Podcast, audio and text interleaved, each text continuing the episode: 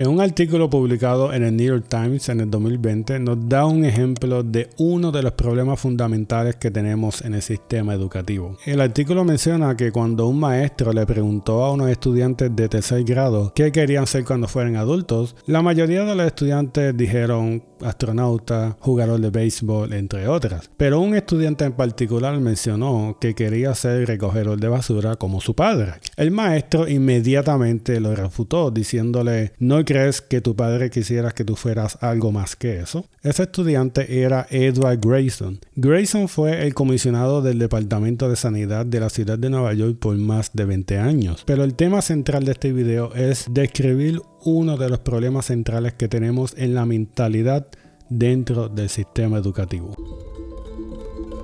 por décadas el sistema educativo se ha enfocado en qué materias se deben enseñar o qué métodos de enseñanza se deben implementar en el salón de clases. Pero se ha ignorado por completo cómo se determina o cómo se establece el valor de una profesión en la sociedad. Socialmente presumimos que el salario es un reflejo directo del valor de un empleo y su contribución en la sociedad. Pero como vamos a ver en este video, esto es totalmente erróneo. En el 1968, 7.000 trabajadores de los servicios de sanidad de la ciudad de Nueva York se fueron en huelga. Al día siguiente, casi todo el personal de recogido de basura se quedó en su casa, no fueron a trabajar. En tan solo unos días, una de las ciudades más icónicas del mundo, Manhattan, parecía un vertedero o mejor dicho, una favela. El alcalde se negó a ceder o a llegar a un acuerdo con los empleados. Seis días después de la huelga, la ciudad se declaró en estado de emergencia.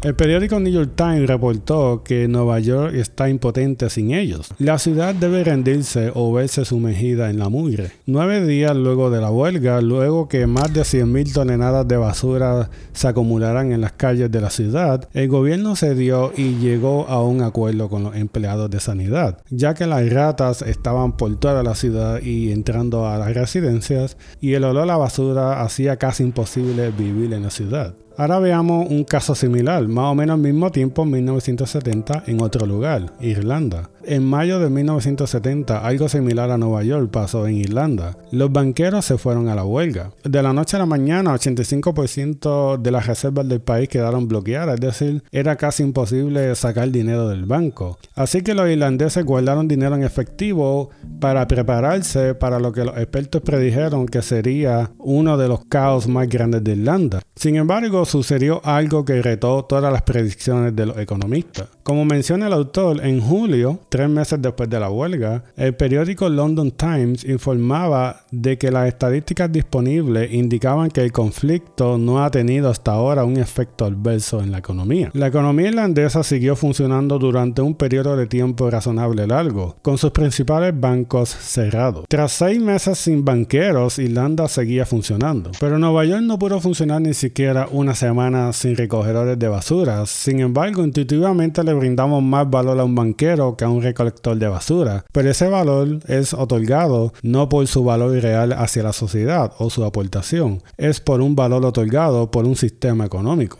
Después de la huelga, la ciudad de Nueva York parece haber aprendido su lección. Hoy día, las personas que se ocupan del recogido de basura en la ciudad ganan un sueldo envidiable. Después de 5 años en nómina, pueden llevarse hasta 70 mil dólares al año sin contar la hora extra y los beneficios marginales. Esto es un ejemplo que nos educa en que tenemos que liberarnos de la falacia de que un salario más alto es automáticamente un reflejo del valor que posee el empleo hacia la sociedad. Hoy día existen empleos con salarios muy altos que aportan poco o casi nada a la calidad de vida de los seres humanos, mientras otros empleos como los servicios sanitarios, los maestros, los policías son fundamentales, pero que socialmente le hemos otorgado menos valor. Sin duda, reconsiderar nuestros valores debe ser una tarea que debe comenzar en el salón de clases.